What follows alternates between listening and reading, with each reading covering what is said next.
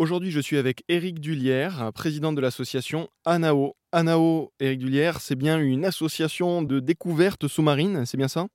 Voilà, c'est ça. Nous, on est des découvreurs, on n'est pas des chercheurs. Les chercheurs, ils cherchent. Nous, on est des, découvreurs de, du patrimoine archéologique. Voilà, on, travaille, on a des plongeurs un petit peu sur toute la France qui viennent pendant le mois de novembre participer à nos fouilles sous-marines, organiser tous les ans à Rade de Villefranche, y compris aussi nos formations d'archéologie sous-marine euh, euh, que l'on organise tous les ans en principauté de Monaco. Quelles sont les différentes actions de l'association ANAO? Alors, principalement à 80%, c'est évidemment la, préservation et l'étude du patrimoine archéologique de, nos rivages, quelque chose qui, est un petit peu, euh, qui a été négligé depuis euh, pas mal de, temps parce que les choses se sont passées.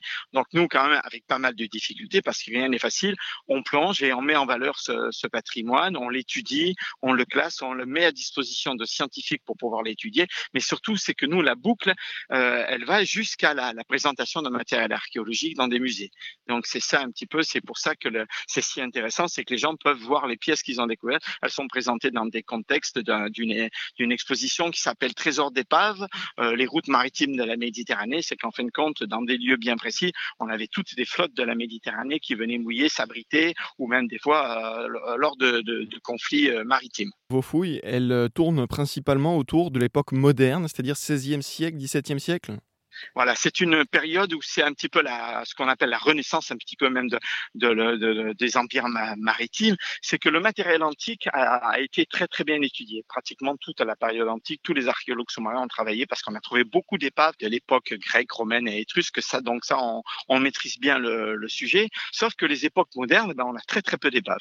Et donc euh, peu d'épaves, peu de mobilier. On a quelques pièces évidemment de mobilier en terrestre, mais en sous-marin, il y a très peu d'épaves. Et il y a, il y a presque 30 ans, nous avait demandé, le ministère de la Culture nous avait demandé, c'était d'ailleurs Florence Richer, une, une, éminente archéologue, qui nous avait dit travaillez plutôt sur cette époque parce qu'il y a peu d'ouvrages, on connaît pas grand-chose, il n'y a pas beaucoup de matériel. Donc on avait suivi euh, recommandations et on a pu euh, travailler surtout sur la rade de Villefranche, qui est une base à partir du 16-17e siècle. Beaucoup de, de, flottes de toute la Méditerranée sont venues mouiller les ancres et bien souvent rejeter une partie de leur patrimoine euh, en mer. C'est pour ça que nous, 300-400 ans plus tard, on arrive à retrouver tout ce mobilier alors on trouve évidemment de très très belles vaisselles, euh, de très belles vaisselles qui viennent des quatre coins de la Méditerranée, mais pas seulement parce qu'on trouve beaucoup d'objets en, bronze, en pierre, euh, en laiton. Euh, voilà, donc l'archéologie, ce n'est pas que de, de la vaisselle. Et nos récentes découvertes ont prouvé que même pour des, des, des, des amateurs, parce que nous sommes des amateurs, sauf certains qui sont professionnels, parce qu'on est épaulé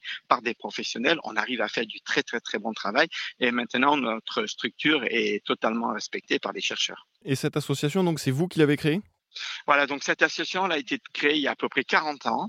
Donc c'est Anao. Anao, c'est le nom grec de Beaulieu-Saint-Jean. C'est une baie où venaient s'abriter tous les navires quand il y avait des gros coups de Mistral. Et donc le club, ça s'appelle Anao, l'aventure sous-marine. Donc si vous voulez découvrir toutes nos activités, c'est www.clubanao.org. Donc là, vous aurez vraiment tous les petits détails de nos moindres euh, découvertes. Donc une association qui a à peu près 40 ans, à 80% fait de la, de la recherche archéologique et de la formation et 20% de l'écologie puisqu'on participe récupération de filets de pêche abandonnés par les pêcheurs. On aide pas mal de professionnels de la mer. On nettoie des, les fonds sous-marins.